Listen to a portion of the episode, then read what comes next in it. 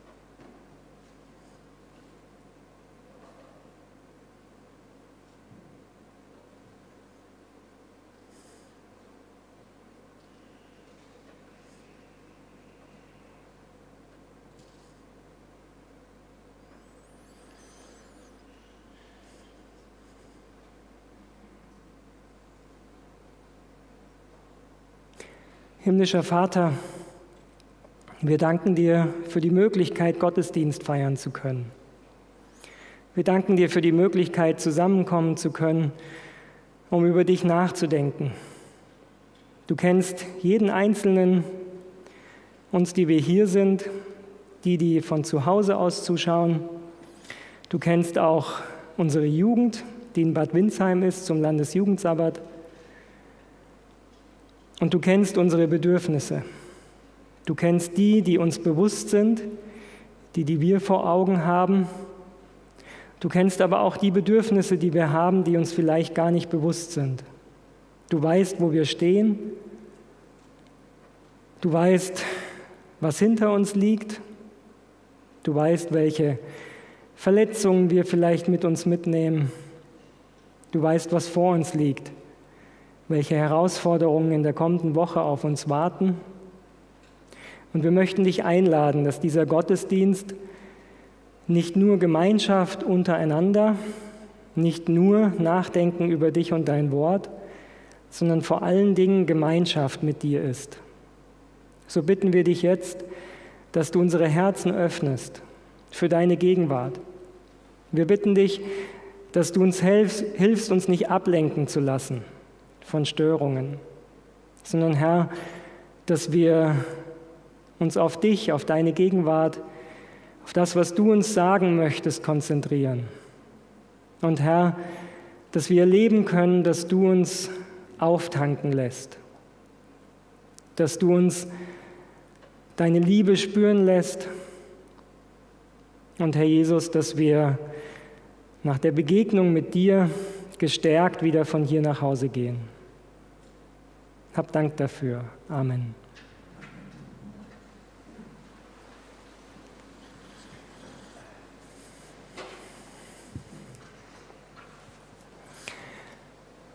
In den letzten Predigten haben wir, wenn ich hier war, viel über Gott und seinen Charakter nachgedacht, wie er uns in Jesus Christus erschienen ist, haben über das Alte Testament auch nachgedacht, darüber, wie wir diesen guten Gott auch im Alten Testament finden können. Wir haben von der Decke gehört, die über dem Alten Testament liegt und die in Christus abgetan wird. Weswegen es wichtig ist, eben das Bild von Gott zu haben, so wie Jesus ihn uns offenbart hat. In den letzten Wochen habe ich vermehrt eine Reaktion gehört, die man so zusammenfassen könnte. Es ist Endzeit. Über die Liebe Gottes zu predigen ist schön und gut. Aber wir müssen uns auch auf das Ende vorbereiten. Und da reicht Liebe allein eben nicht.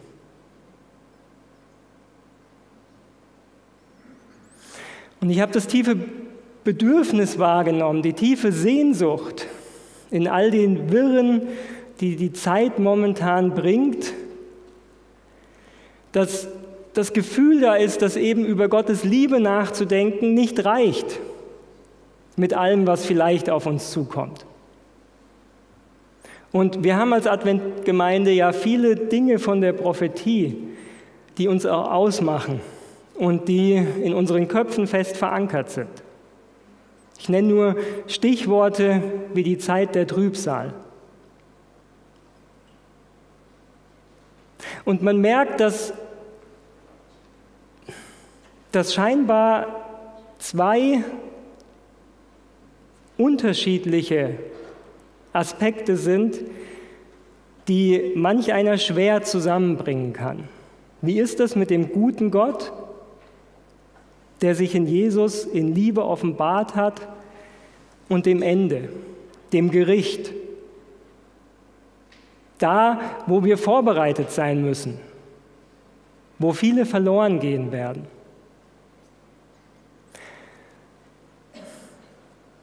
Und deswegen ist es mir auch ein Anliegen, dass wir diese Themen andenken, dass wir uns damit beschäftigen.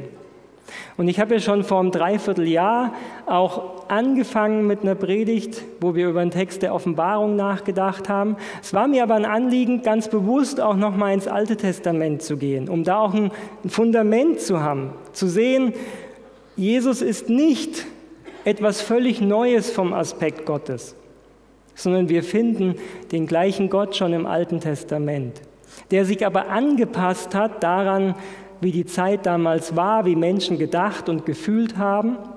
Und der gerade zum Beispiel in der Predigt über Gott im Krieg, wie ist es mit den Kriegen im Alten Testament, wo wir eben gesehen haben, dass Gott bereit ist, von seinem Ideal runterzukommen, um uns entgegenzukommen, da wo unser Glaube fehlt. Und ich glaube, das war ein wichtiger Aspekt, wenn wir uns eben damit beschäftigen, wie ist es am Ende? Denn wir können viel uns mit Prophetie beschäftigen und was kommen wird. Aber wenn wir den Gott nicht kennen, der kommt. Was nützt uns dann das Wissen, was kommen wird? Wenn wir uns das heute anschauen, glaube ich, dann merken wir, dass die letzten zwei Jahre etwas noch verstärkt haben. Nämlich, dass wir als Adventgemeinde in vielen Bereichen gespalten sind. Dass es viele Themen gibt, wo wir unterschiedliche Meinungen finden. Sei es der Umgang mit der Corona-Krise, wie sinnvoll ist es, Masken zu tragen, wie sinnvoll ist es, sich an Regeln zu halten. Und auch wenn wir uns hier umschauen, dann merken wir, dass es manche gibt, die Dinge anders sehen. Weitere Themen momentan sind die Themen Ordination von Frauen im Pastorendienst. Und ich glaube, jeder von uns kennt wahrscheinlich genügend andere Themen. Die Wahrheit ist, dass es viele Themen gibt, die uns momentan wirklich herausfordern. Die uns herausfordern, Einigkeit zu erleben und auch Gemeinschaft miteinander zu erleben. Weil es manche Themen gibt, wo die unterschiedlichen Ansichten so stark sind, dass wir uns nicht mehr wohlfühlen, mit Menschen zusammen zu sein, die zwar den gleichen Glauben mit uns teilen, aber gleichzeitig in manchen Punkten völlig andere Sichtweisen haben.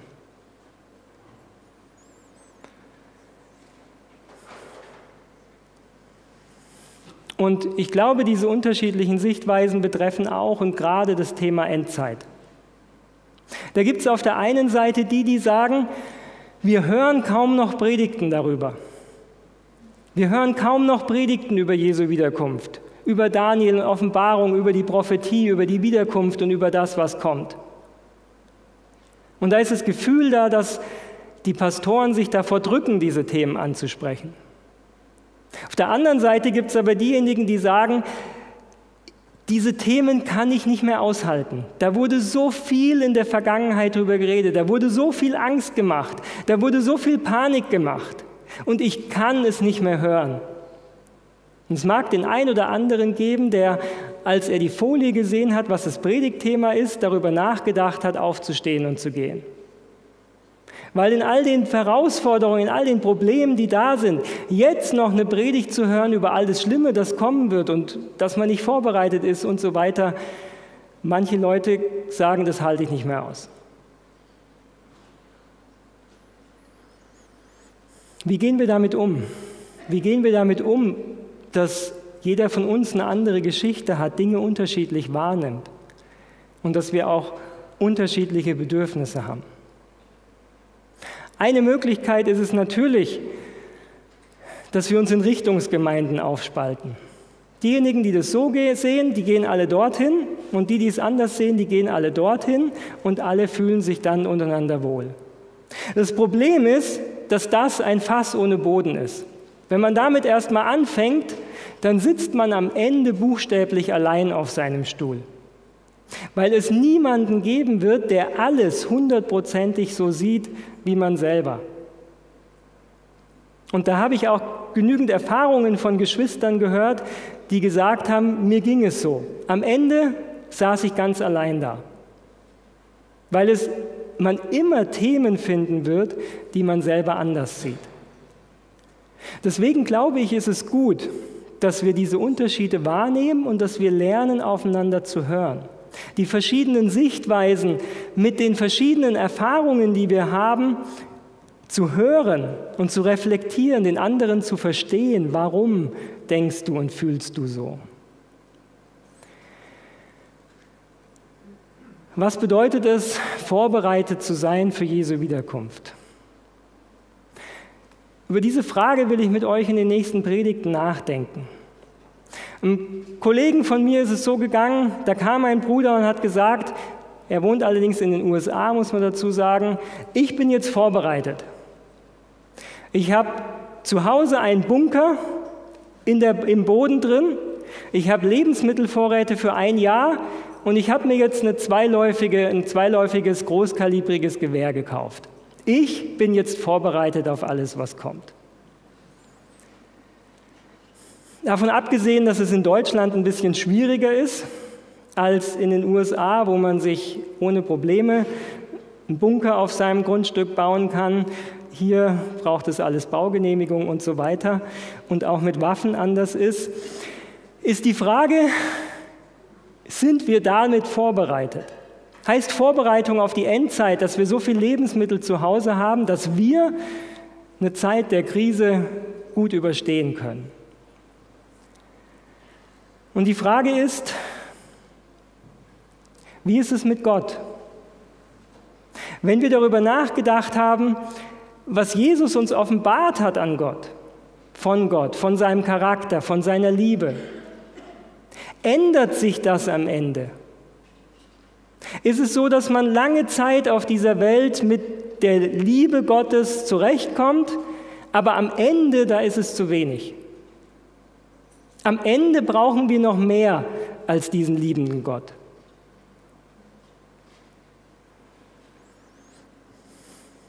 Ich bin überzeugt, dass auch am Ende die Liebe Gottes alles ist, was wir brauchen.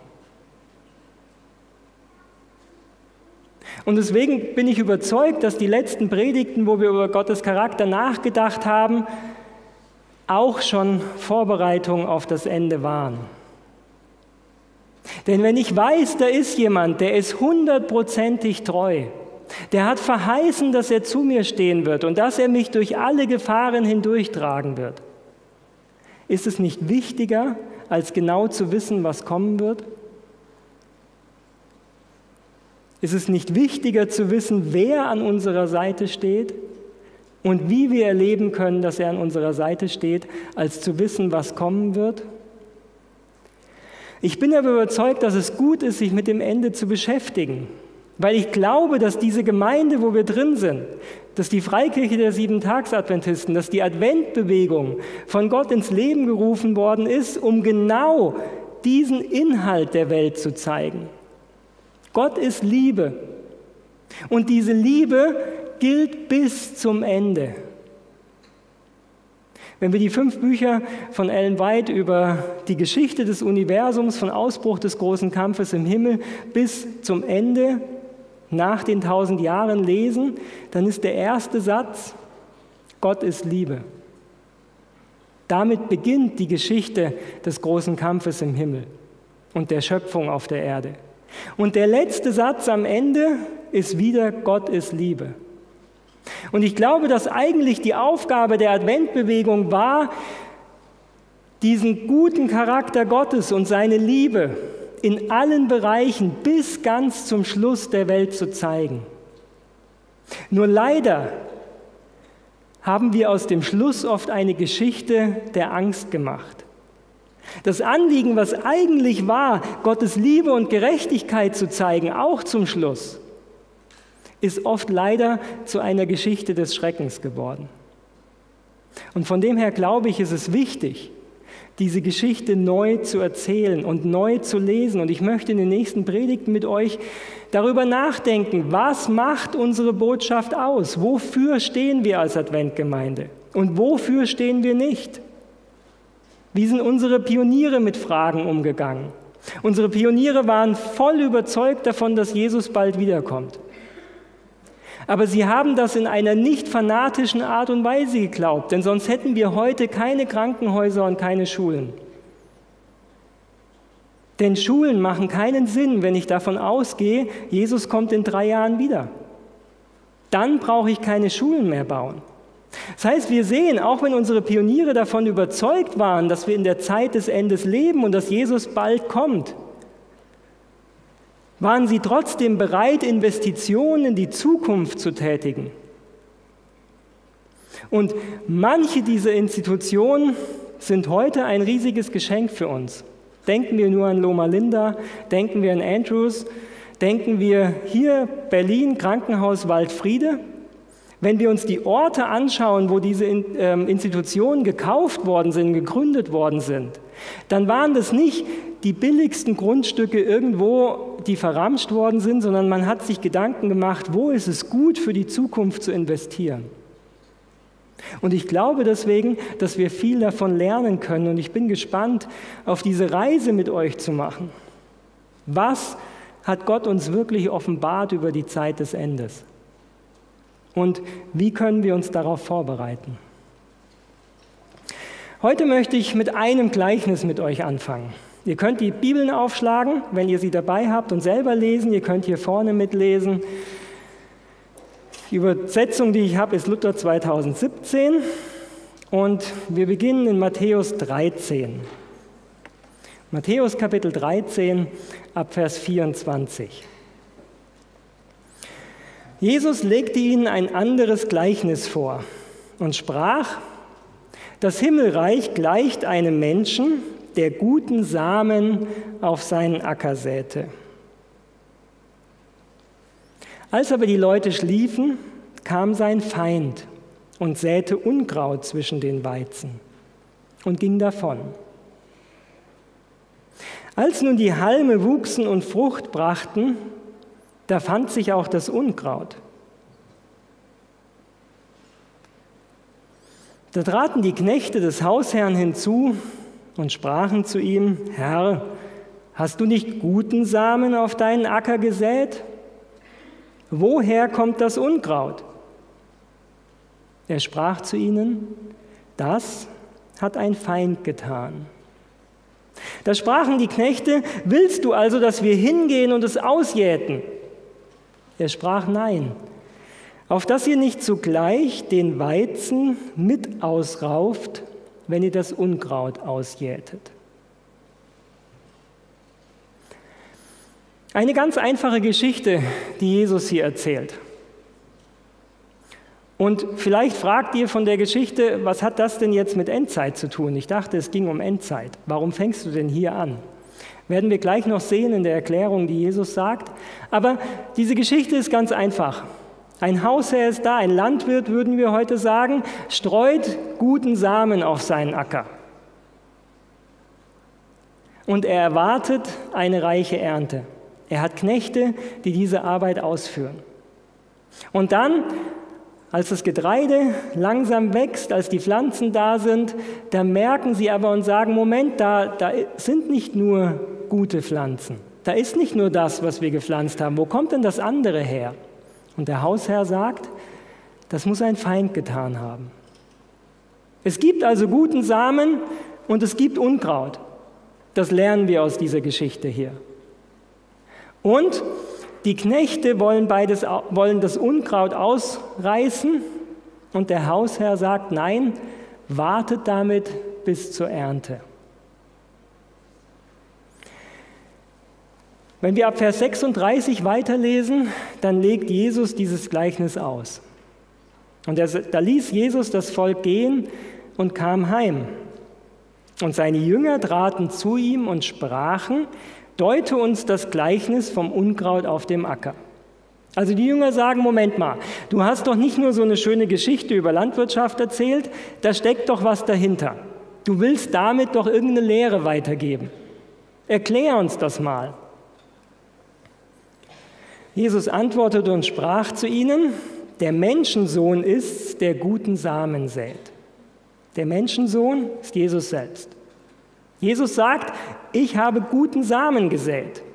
Der Acker ist die Welt, der gute Same, das sind die Kinder des Reiches. Das Unkraut sind die Kinder des Bösen. Also Menschen, die Jesus nachfolgen, die Jesus ernst nehmen, die an ihn glauben, sagt er hier, sind wie guter Same. Sie sollen Frucht bringen.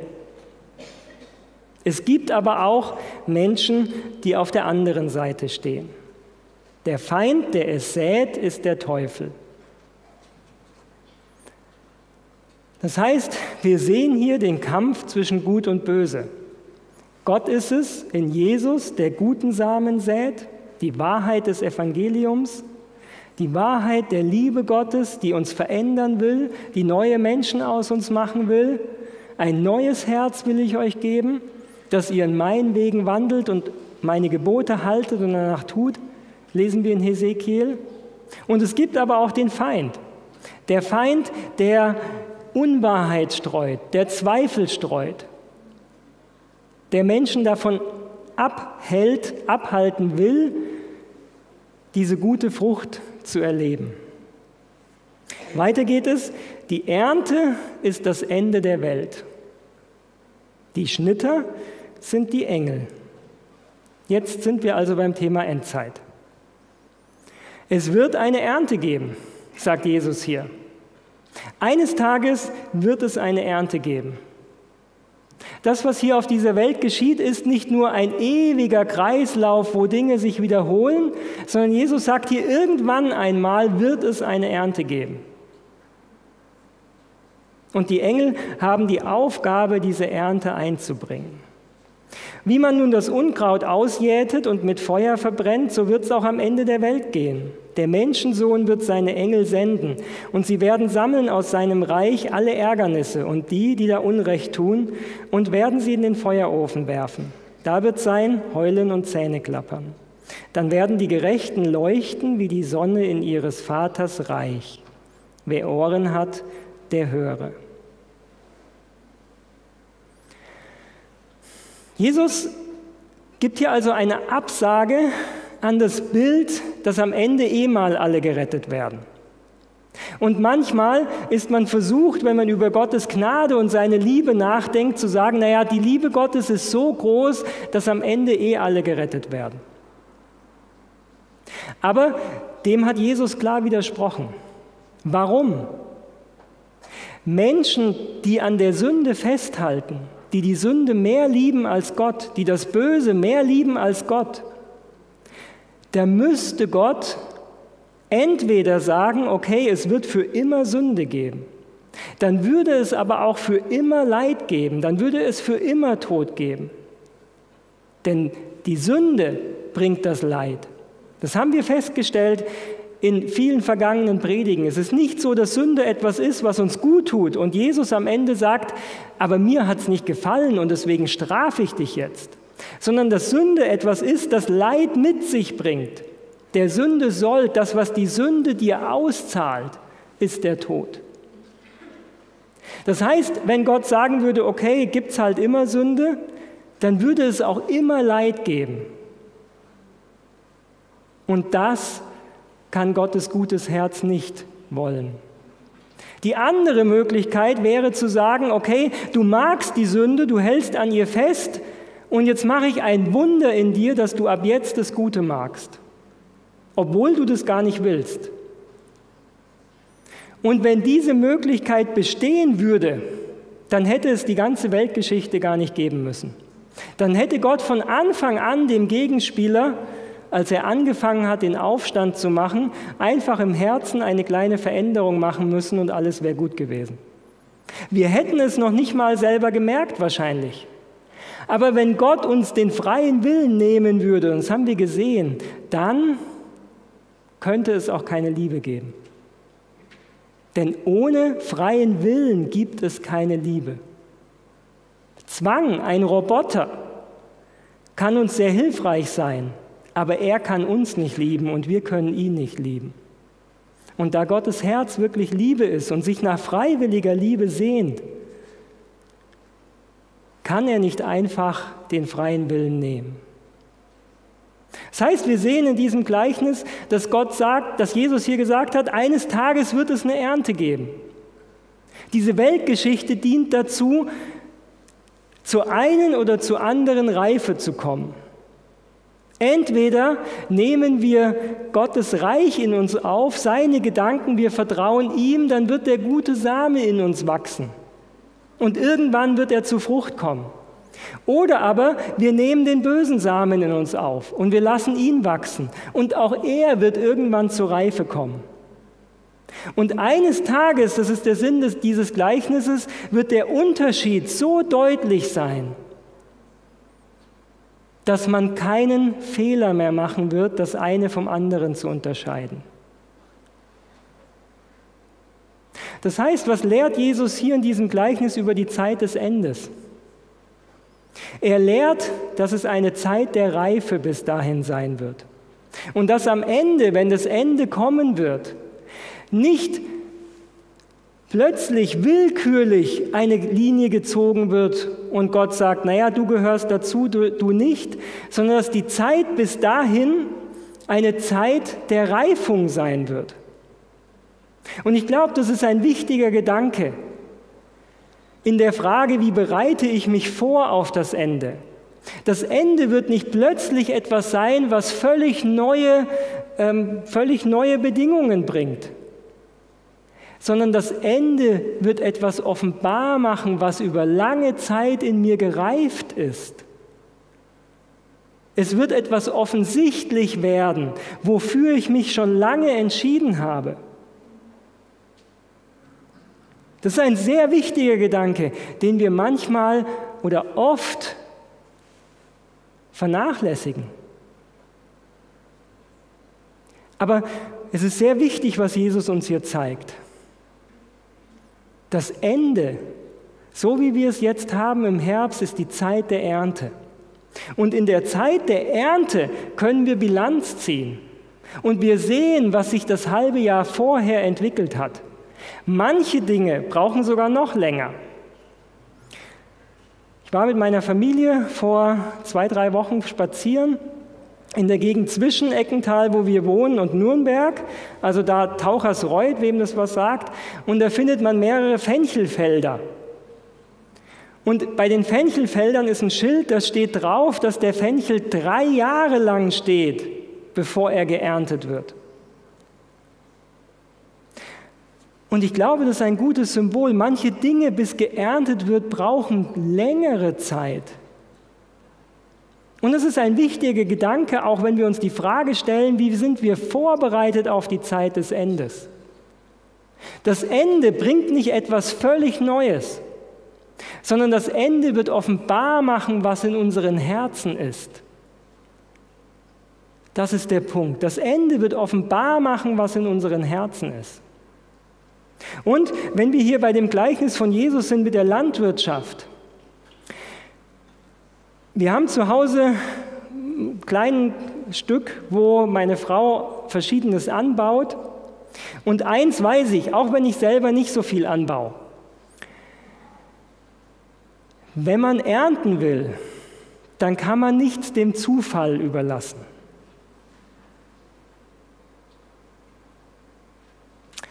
Wir haben ein kleines Stück, wo wir ja, einfach so einen Blühstreifen lassen.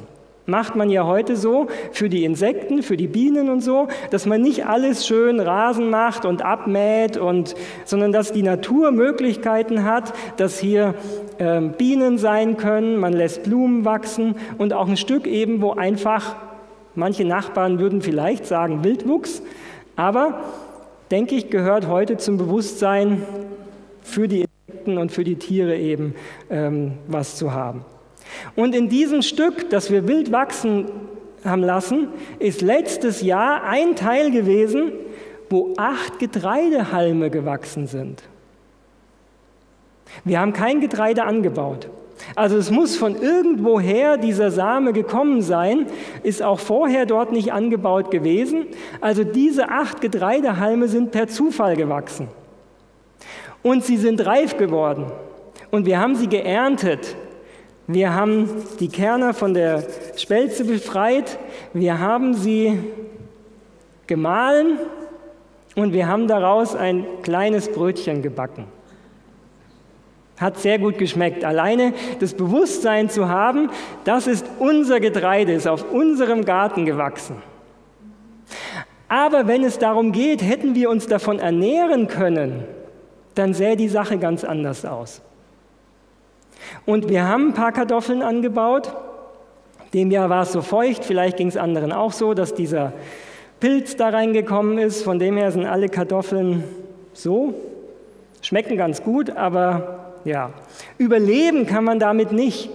Das heißt, was Jesus uns hier sagt, und es ist ein wichtiger Punkt, Wachstum, wenn wir es dem Zufall überlassen, dann werden wir uns am Ende nicht davon ernähren können. Und es stimmt, dass wenn wir am Ende eine gute Ernte einbringen wollen, die Frage wirklich ist, was säen wir in unserem Leben? Und das ist die erste entscheidende Frage. Wenn wir uns die Frage stellen, wie, wie bereiten wir uns vor auf das Ende? und wir wissen, das Ende ist eine Zeit der Ernte, dann ist die Frage, was säen wir? Säen wir all die Nachrichten, die Angst machen? Säen wir all die Fragen, was an Katastrophen kommt? Säen wir all die Probleme? Säen wir all die Streitigkeiten, die wir in der Gemeinde haben? Säen wir all die Unterschiede in unseren Herzen?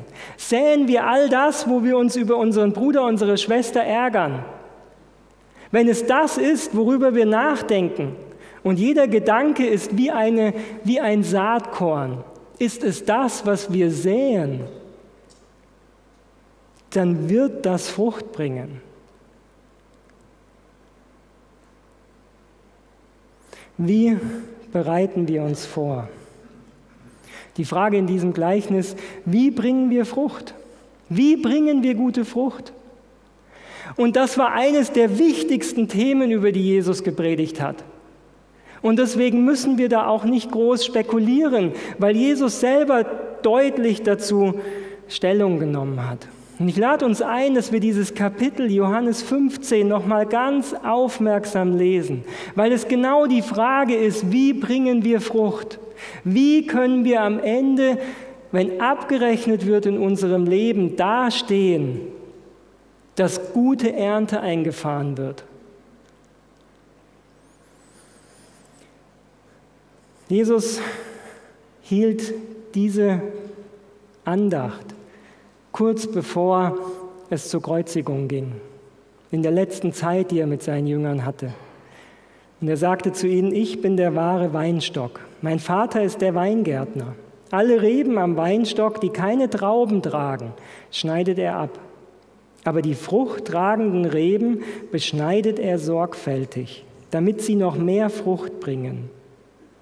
Ihr, und das sagt er zu seinen Jüngern, das sagt er zu einem Petrus, der ihm wenige Minuten später verleugnen wird. Das sagt er zu einem Thomas, der ganz lange an seinen Zweifeln über die Auferstehung festhalten wird. Was sagt er zu ihnen? Ihr seid schon gute Reben, weil ihr meine Botschaft gehört habt. Bleibt fest mit mir verbunden und ich werde ebenso mit euch verbunden bleiben. Der, der nicht mehr dabei ist zu dieser Zeit, ist Judas. Und Judas ist nicht mehr dabei, weil Jesus gesagt hat, Judas, geh mal weg, dich kann ich nicht brauchen. Sondern Judas ist nicht mehr dabei, weil er selber die Entscheidung getroffen hat zu gehen.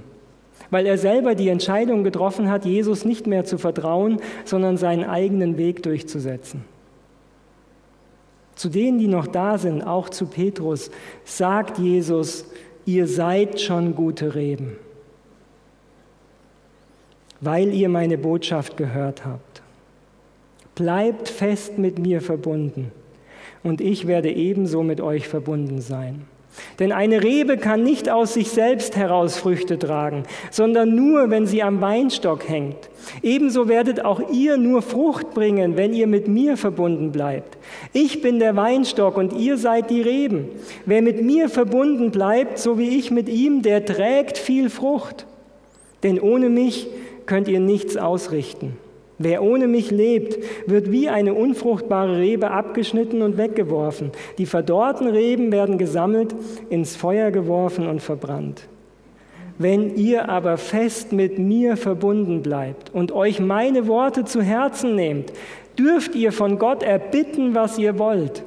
Ihr werdet es erhalten wenn ihr viel Frucht bringt und euch so als meine Jünger erweist, wird die Herrlichkeit meines Vaters sichtbar. Wie erweisen wir uns als Jesu Jünger? Indem wir uns in die Einsamkeit zurückziehen, uns einen Bunker kaufen und eine Shotgun kaufen und jeden, der kommt, abwehren können? Sind wir Jesu Jünger, indem wir unser eigenes Heil an die erste Stelle setzen? indem wir irgendwo hingehen, damit wir sicher sind vor dem, was kommt. Wenn wir uns mit dem beschäftigen, was Jesus hier sagt, dann ist es anders. Wir sind Jesu Jünger, wenn wir Frucht bringen. Und was ist die Frucht? Die Frucht ist, dass wir uns kümmern um andere Menschen. Die Frucht ist, dass andere uns am Herzen liegen, weil wir selber uns geborgen wissen in Gott. Gott wird für uns sorgen und deswegen können wir uns um andere kümmern. Deswegen können wir das, was Gott uns gegeben hat, weitergeben. Und zwar nicht aus Angst mit dem erhobenen Zeigefinger, wenn du nicht, dann wirst du, sondern wir können es in der gleichen Art wie Jesus tun. Wir können uns um andere kümmern. Wir können für andere da sein, weil wir wissen, um uns kümmert sich jemand anders.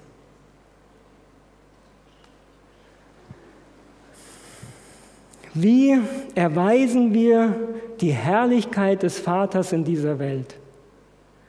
Indem wir Frucht bringen zu Jesu Ehre. Indem wir so leben, wie er es getan hat. Indem wir nicht unser eigenes Wohlergehen an die erste Stelle setzen, sondern indem wir fragen, was kann ich tun für dich?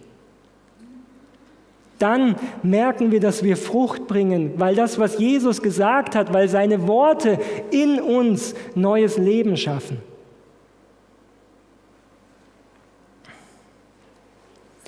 Wie mich der Vater liebt, so liebe ich euch. Bleibt in meiner Liebe. Das heißt, bleibt euch dieser Liebe bewusst, lebt darin, lebt in diesem Vertrauen, dass ich mich um euch kümmern werde. Und deswegen glaube ich, in der Bibel zu schauen, wie gut Gott ist und über Gottes Liebe zu reden, ist alles, was wir brauchen, um vorbereitet zu sein.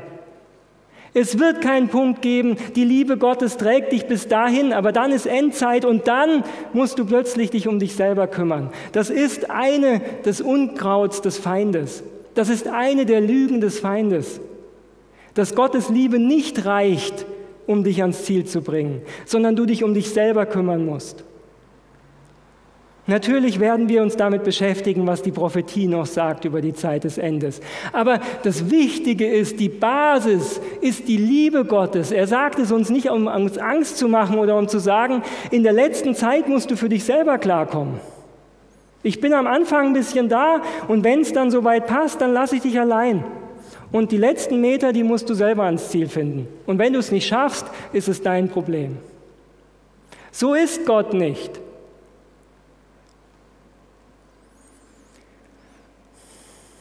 Bleibt in meiner Liebe. Wenn ihr nach meinen Geboten lebt, wird meine Liebe euch umschließen. Auch ich richte mich nach den Geboten meines Vaters und lebe in seiner Liebe. Ja, Liebe und Gebote gehören zusammen. Aber die Frage ist, was ist die Basis dieser Gebote? Ist es, ich muss mich um Gottes Liebe bemühen, ich muss sie mir vergeben und deswegen muss ich mich anstrengen, damit Gott irgendwann mal sagt, jetzt ist es okay, jetzt gehörst du dazu.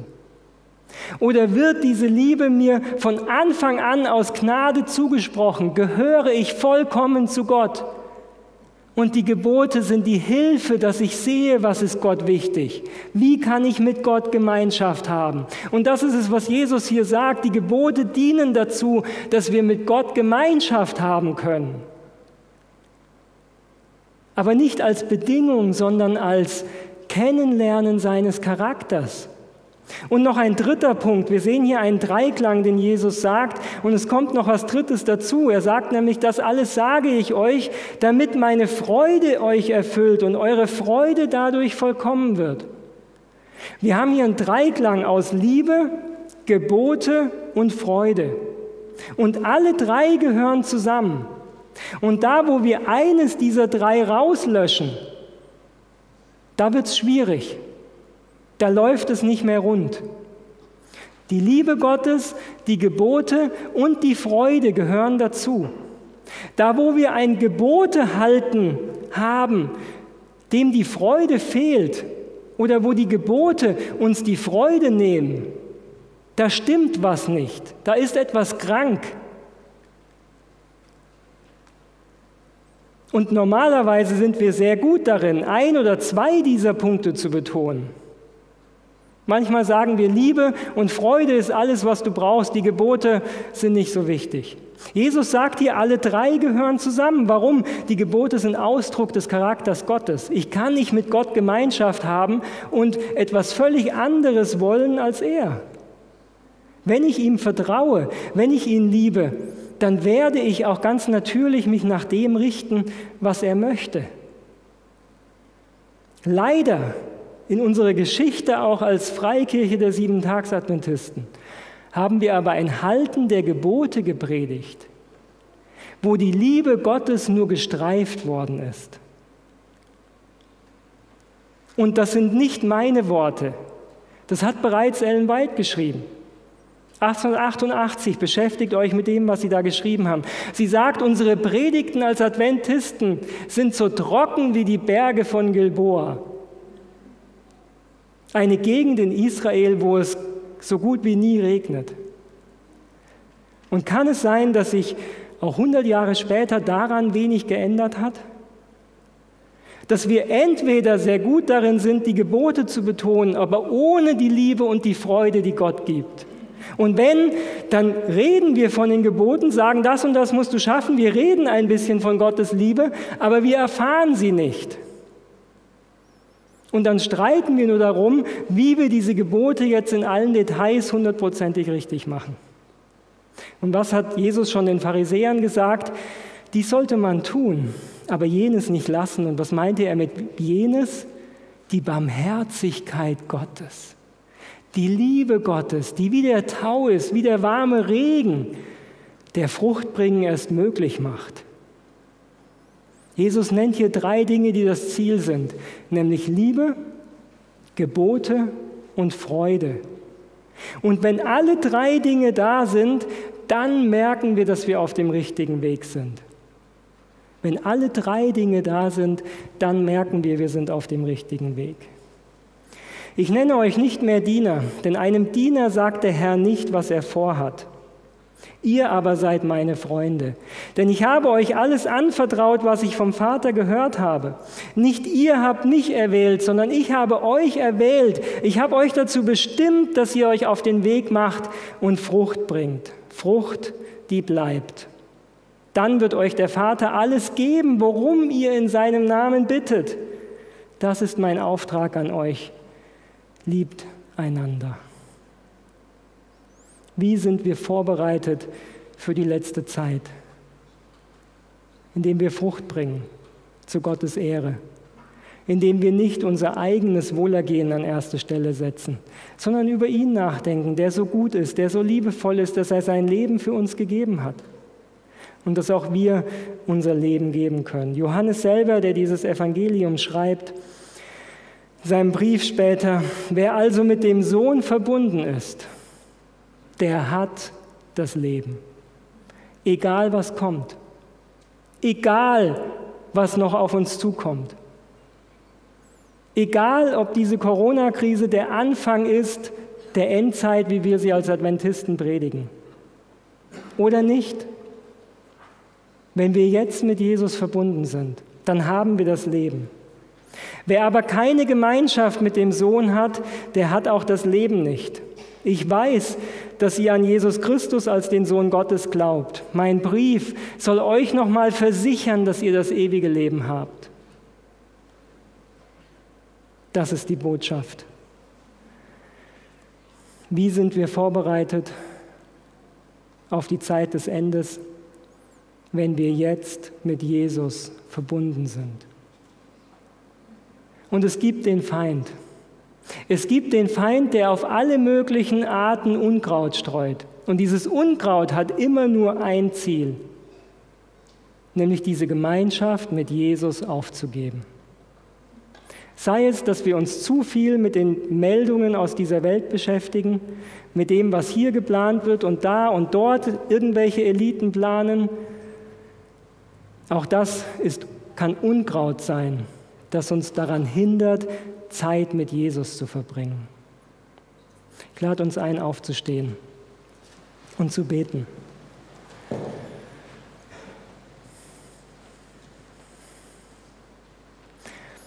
Herr Jesus, wir leben in einer Zeit, die gar nicht so leicht ist. Wir sind immer noch in den Ausläufern der Corona-Krise. Unsere Gottesdienste waren eingeschränkt. Und Herr Jesus, du kennst jeden von uns. Du kennst die Ängste, die vielleicht da sind.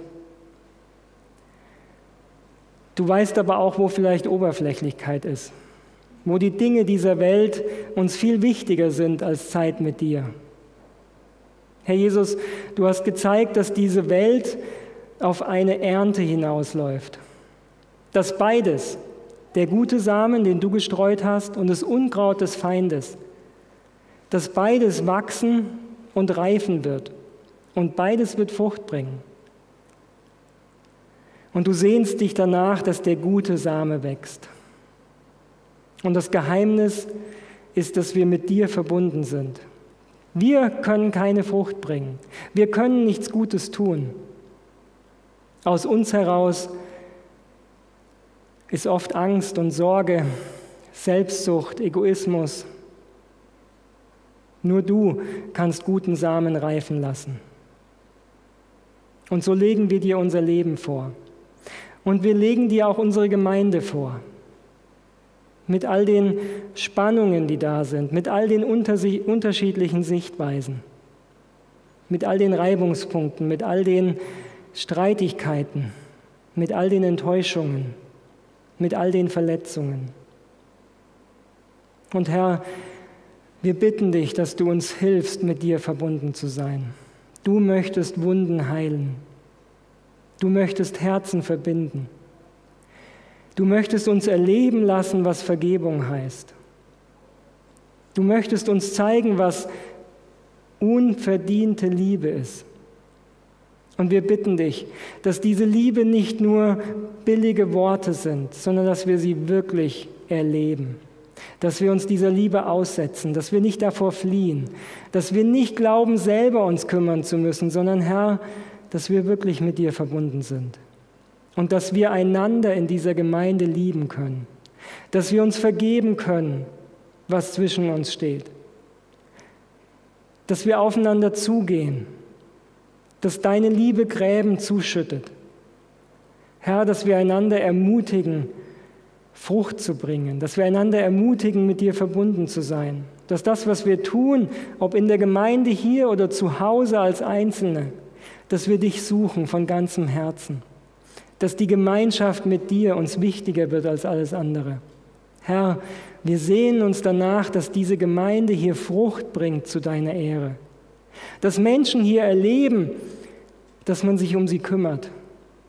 Dass Menschen erleben, dass hier ein anderer Geist ist, nämlich den Geist der Liebe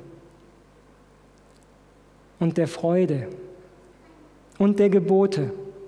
Hilf uns, das im Aus, in, in der Ausgeglichenheit zu leben, dass wir nicht das eine auf Kosten des anderen hochhalten, sondern hilf uns, Herr, wirklich dir zu folgen.